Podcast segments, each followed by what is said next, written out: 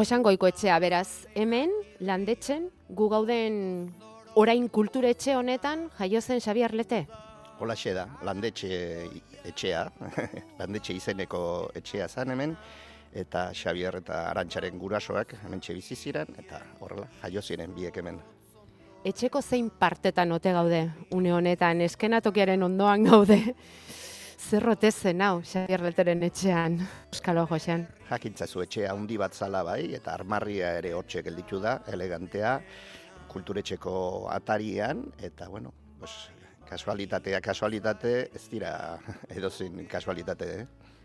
Armarria hemen dago eta Xabier Leteri oi hartzungo herriak egindako eskultura ere bai, hemen landetzen, kulturetxearen aurre aurrean, gure begiekin jaia ikusteko moduan daukagu.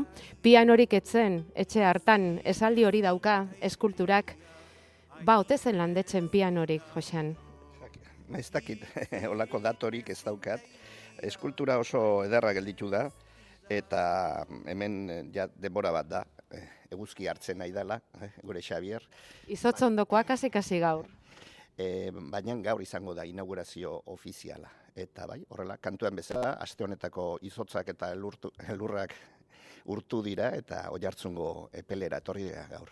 Mila behatzireun eta berrogeita lauko apirilaren bostean, hementxe, orain oi hartzunek berritu duen kulturetxe honetan zen baserrian jaiotakoa Xavier Lete, bere familiarekin batera, laurogei urte beteko zituen aurten, beraz, eta urte berezia izango da, herriak ala hartu du, Eta mm, Josean Goikoetxak ere bai, pixka bat. E, Xabier Leteren alborean urte asko egindakoa, bere akorde hoiarekin. Eta ez hori bakarrik, haren kantuen artxiboak bildurik dituzu, haren lagun, haren itzal urte askoan, gaixo aldian ospitalera txofer, zuk eramaten omen zenuen. Mm, noiz, non, nola izan zenuen Xabier Leterekin lehenengo lotura, zuk, Josean?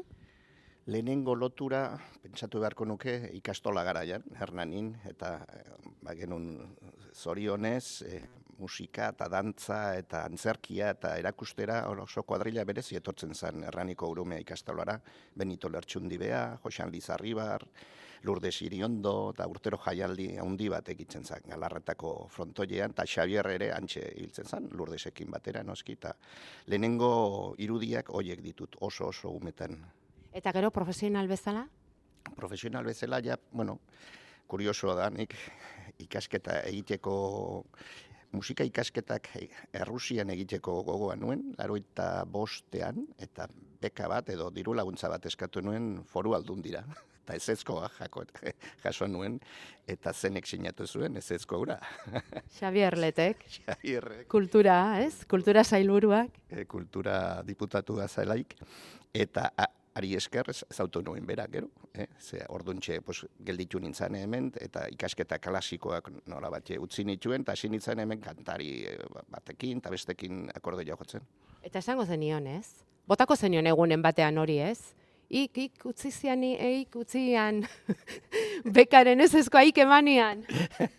bai. Esan altzen nion sekula. Bai, bai, bai, bai, bai, dokumentua. Bai, bueno, eta gero Xabier Bete hemen oi hartzunen jaioa da, baina baina bizi bizi beti urnietan ezagutu dugu, ez? Bai, goiz goiz eskondu zen Lurdesekin eta eta urnietara bildu zen eta antxe bizi zen. Hernanitik oso hurbil niretzat da. Hala eta guztiz ere, oi hartzuneko oso kutxuna du Xabier Lete, dudari gabe, hemen sortua, herriko idazle, poeta eta kantaria, eta asteburu hau hartu dute Xabier Lete gogoratzeko hemen oi hartzunen, udaleko pleno aretoan oraintxeari dira bi bideo elkarrezketa eskaintzen, bueno, asteburu osoan zehar, ostira larratxaldean hasi ziren, atzo goizean ere bai, eta gaur ere amarretan hasita horari dira etengabe Xabier Leteri buruzko bi lan hoiek eskaintzen, bata da leteren lan artistikoaz, Jose Angel irigarai poetarekin egindakoa, eta bestea, Xabierren aurtzaro eta bizitzaz, haren arrebarekin, arantxa leterekin egindakoa.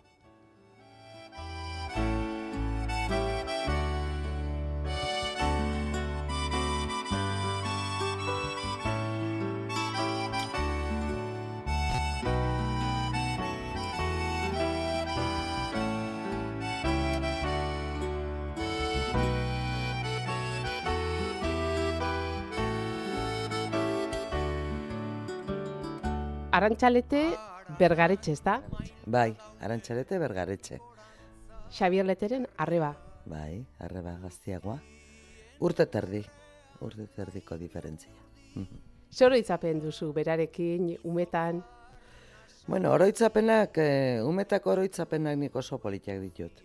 Bai beakin eta bai familian eta herrian ere bai. Herriko girua zen, herri txiki bat zen oi hartzun orduan. Nolakoa zen e, zura naia? E, umetan, gaztetan, nolakoa zen? Bueno, bestak nik oso mutiko arrunta aurkitzen nun, mutiko lagunakin ibiltzen zena, eta, bueno, mutiko eskorretan, ba, bai futbolian, bai pelotan gehiago, futbolian gehiago, geho korrikare itzen zuten, geho talde bat ere bazuten e, beak binen handixiagoak zianak osatutakoa, eta korrika ibiltzen zian, korri, korriak apostuak egiten, eta olako bai, kirola eta oso gustokoa zon. Eta zuek e, etxean, e, ez dakit gurasoen kandik, ezer jaso zen duten, bertsoak, e, poesia irakurtzen zen, liburuak zeuden etxean? Bueno, ba, ara bitu, orduan, e, itxian, bai, itxian berso zarrak eta kantak, eta orduan kantatzen zen. Orduan etzen telebiztik, etzen irratia justu, justu Matilde Periki Periki, nolako zea batzuk entzuten genitun, Baina gehiago zen etxeko girua, itzain eta ba, bazkalondotan eta falondotan eta e, kantature iten zen.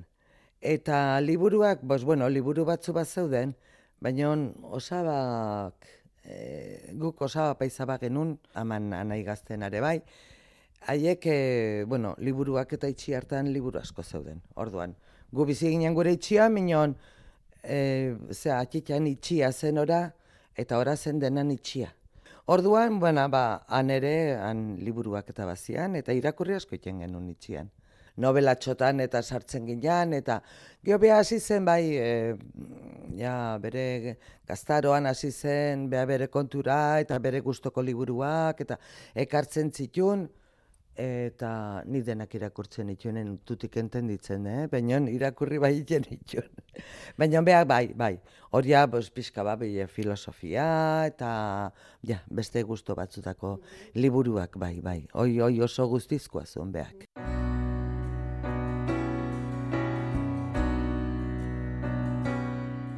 Ni gazte, gaztetxoan itzanian ere, ba, beak nahizu nik ere pixka bat olako bire serio xio bat, ez dakit nola esan, nola adieraze. Eta bueno, ba, e, ematen inun antzerkira donostira, donostian antzerki jaiken zen e, igande goizetan, kursaleko azpikaldian. Zate, arare ematen inun, geho pelikula hola pixka bat e, sonatun bat hola jartzen baldin bat dugu hasi historia dibidez. E, guatzen nola konbiatu ninun, eta beak ere nahi ni pixka bat hor e, hor sartzea edo neire, ez teki, ba, pixka pulitu nahi ninun edo, teki nola esan. Eta bueno, ba, oroitzapen hori ditut, ba, gaztetxotatikan bere nahi hori ez, e, bizi modu hori edo pentsatzeko modu hori pixka bat gerturatu eta pixka aukera eman, netzakore aukera hori nahi zuen. Eta bueno, nik hori, binen orduan ez nun pentsatzen, eh? oain konturatzen az gauza askotaz, eta askotan galdetzen diazuten ian, eta hola eta bestia eta kontxo, pues, bai, behitu, ez? Geo konturatu gunaz, nola eta ze aportatu zian, zenbat aportatu zian, e, zenbat ikasi nun.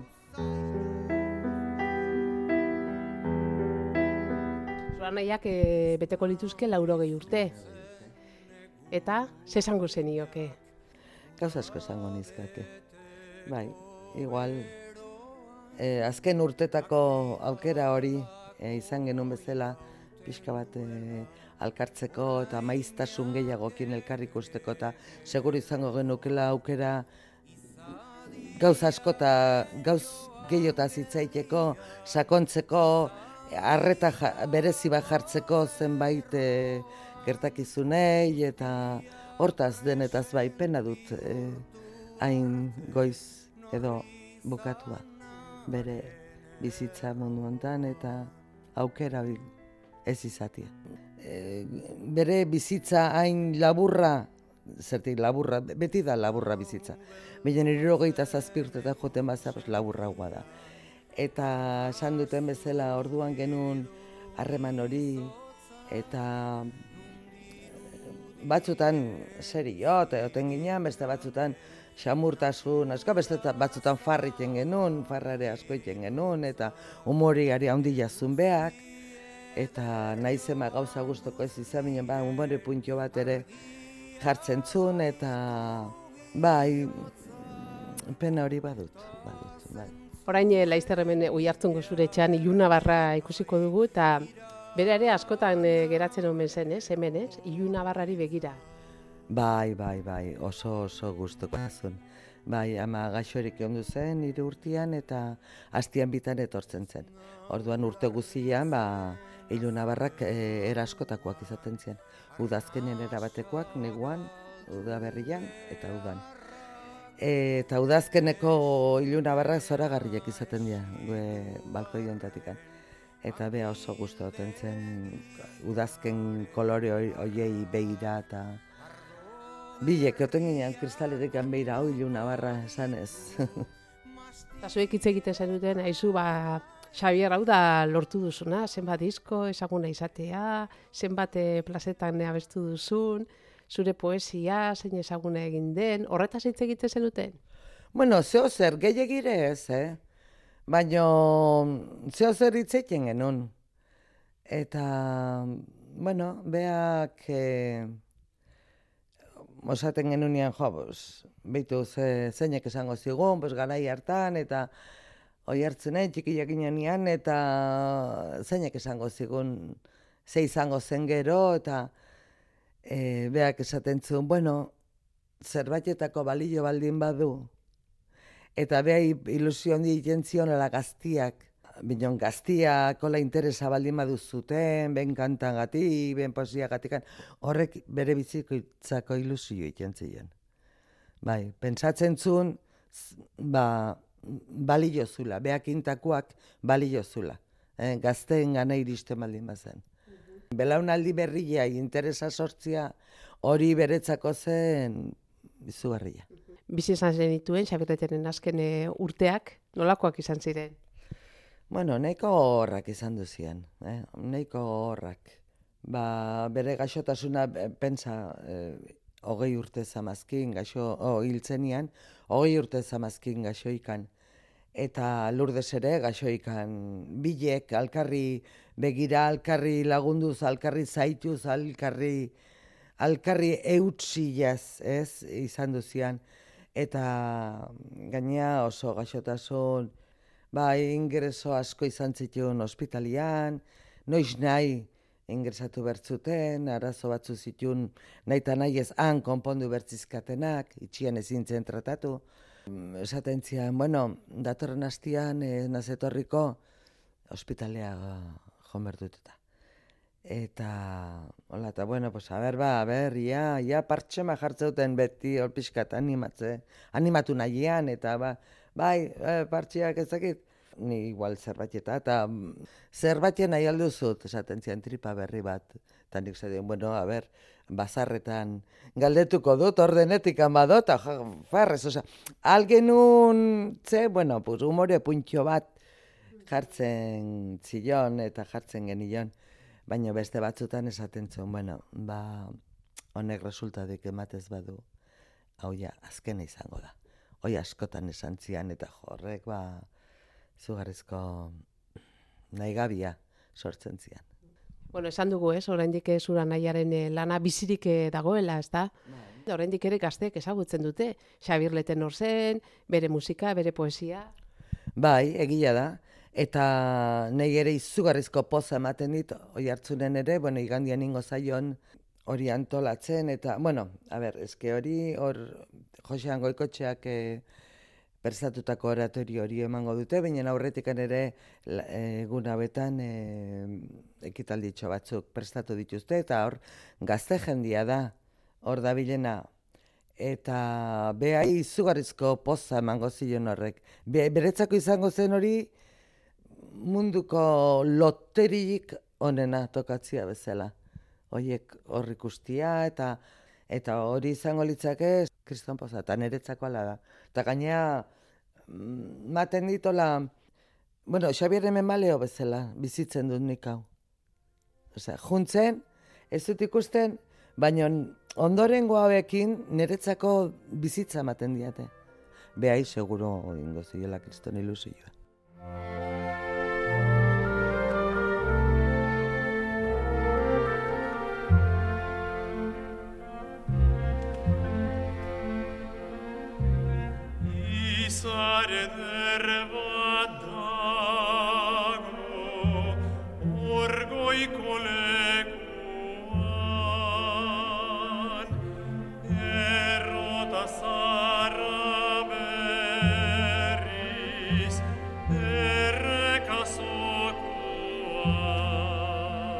Bizi izan balitz, Xabier Letek, 2000 eta hogeita lauan, laurogei urte beteko lituzke.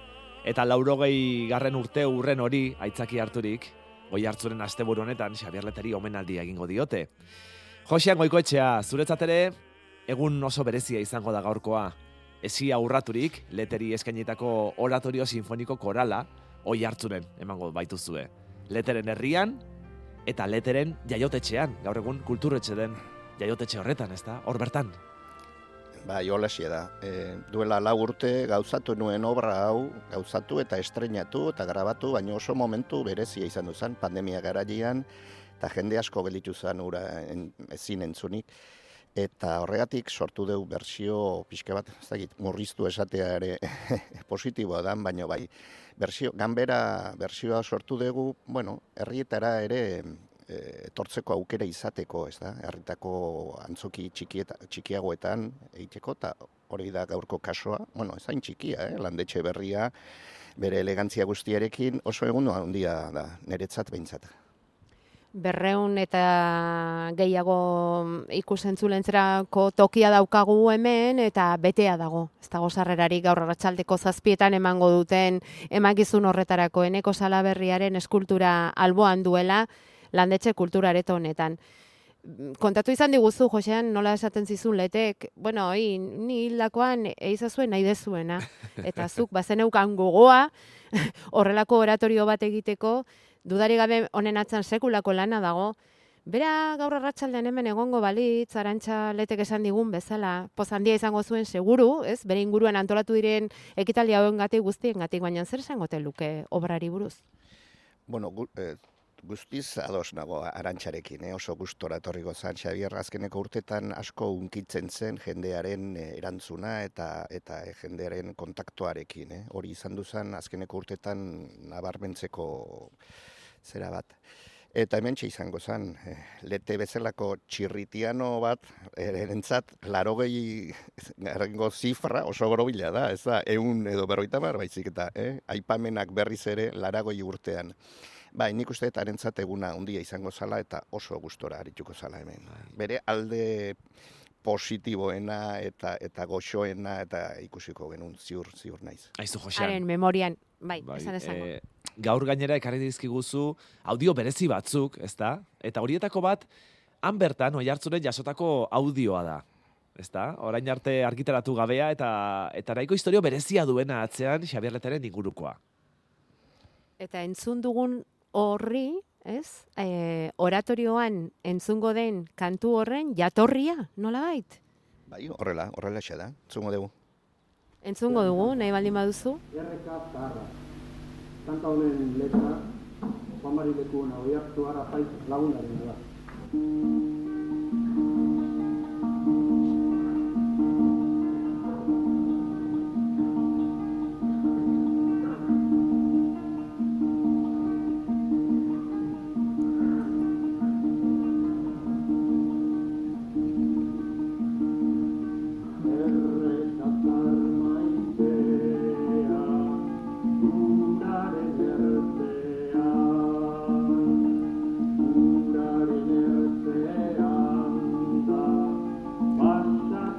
Kanta ezaguna, Errotazar maitea ezagutzen dugu kanta, eta hau da mila bederatzen eta irurogeita zazpian letek kanta hura publikoaren aurrean kantatu zuen lehen aldia.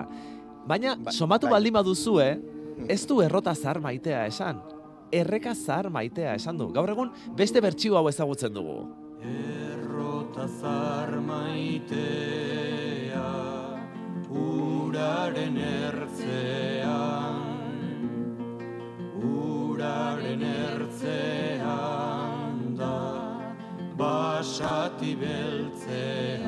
Josean hor, harrituta geratu gara, irurogeita zazpiko audio hori entzutean, leteri entzun baitiogu, erreka zahar maitea, eta ez errota zahar maitea. Bai, ikerketak egiten ari gera, ez dakigu oso ondo nundikan datorre hori, eh? Errekazar maitea uraren ertzean, ez du logika hondirik, baino bai aurkezpenean eta bai kantuan horrela esaten du Xabierrek grabaketa horretan. Kontotxo bagea, oandikan gitarra ere jotzeko, bueno, hortxe dabil, justu, justu, eta hor, hor, orduntxe hasi zen. Xavier iruita seilean eman zuen bere lehenengo kantaldia, beak esaten zuen bezala lurdesen eh, urbilean pixka bat egoteko asmoarekin, eta geho segituan eh, trebezia gehi- gehiago hartu zuen eh, gitarrarekin eta, eta, eta guztiarekin. Baino, Grabaketa hauetan guandikan lana desente egiteko dago eta eta duela bi urte Xabierren antologia poetikoa eta paperean atera dan bezala nik uste guandikan ere badukugula eginkizun hori, eh? audiovisualak, beti esan hori da Xabier zuzenean, eh, Xabier Lete zuzenean zuen indarra eta eta eta kalitate hori bere aurkezpenetan eta guzti hori bildu eta eta nola batxe argitara emateko asmoa badugu. Orain ikartu Bai, ze- beharko duzuna da, Josean, ea ze momentutan e, bihurtu zen erreka zahar hori, errota zahar. Ez ze momentutan egon zen aldaketa hori, ez?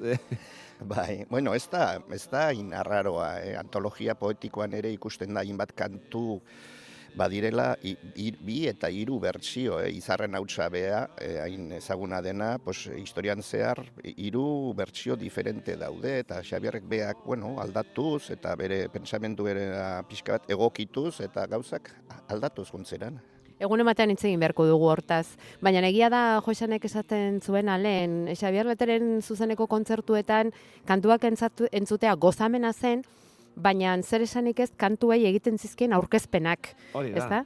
E, ho- hori entzutea izugarri izaten zen. Ondorengo hau Durangoko azokan, ezta? Orain dela hogeita hamar urte, Josean? Bai, bere pixka bat batxalaldi edo baten ondorioz, e, berriz ere agertu zen Durangoko azokan, larogeita mairuan esango nuke, eta antxe aurkezten zuen egin berria zuen kanta hau. Berriz, jaio albanen di eta aukera albaneza, nire bizitza berri horietako batean zer egin edo nun bizi, bolara batez behar baldin bada, garai bateko, garai bateko, emeretzigarren mendeko, Habana zarrean bizitzea aukeratuko nuke. Beti izan dut kuriosidadea ze arraio pasatzen otezan Habanan emeretzigarren mendean. Hori alde batetik nostalgia hori, eta gero nostalgia hori gehitu egiten da pixka bat retorikarekin, eta badakizute beti bizitzari poesia pixka bat eman behar izaten zaio, eta sortzen ditugu halako nostalgia erdi faltsu batzuk, baina bueno, gustatu egiten zaizkigunak. Hori dana kontuan hartuz, duela denbora gutxi, kanta bat egin dut, abanera deitzen dana, eta kantatuko dizuet.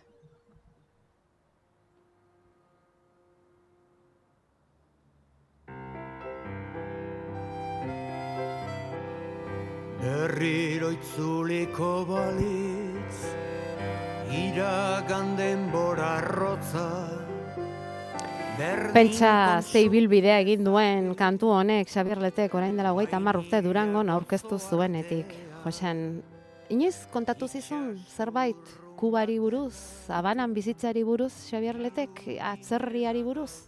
Bueno, askotan hitz egiten genuen e, bidaiatzeari buruz, azkeneko urtetan. Ondo banago, bidai bat inberdi hau, Italiara, bazuen beti Toskanara eta te- Italiara, eta guan, azkeneko egunak arte, ingo di hau, ingo di hau, gutxinez amets horrekin bizitzea izaten zen, ez da. Abanera izan duzan, Xabierrek idatzitako azkeneko kantua. Beak idatzitako musika eta letra, osea, biak egindako azkeneko, pentsa. Geroztik ja, erabaki zuen zuela energiarik eta musikak ja handik aurrera Carlos Jimenezek eta Antxonek beak egiten zituen, baina hause izan duzan azkenekoa. Eta noiz batia ipatu izan dute nola Xabierrek esaten zuen, zuela ikusten egokia bertsotarako doinu bezala, eta eta hoi noiz bat esan nuen telebistan, eta geroztik bertsolari asko eta, bueno, aklaratu behar dara, Xabierren e, bertsotarako, bueno, nola bat referentziak eta oso klasikoa zen. Eh? Txirrita, xenpelar, eh, pentsazela nahi den klasikoekin. Orduan, Hortxe hasi zen pixka bertsolaritza modernoa eta berria eta doinu, doinu libreak eta luzeagoak eta hor pixka eh, jendea ikusten zuen korapiltzen eta bueno, zenek esan du, hoi dala bertso egokia, e, bertso doinu egokia eta bai, batzu olako eh, kaskarrabiaz punto bat eh, ze abanarerekin, baina bueno,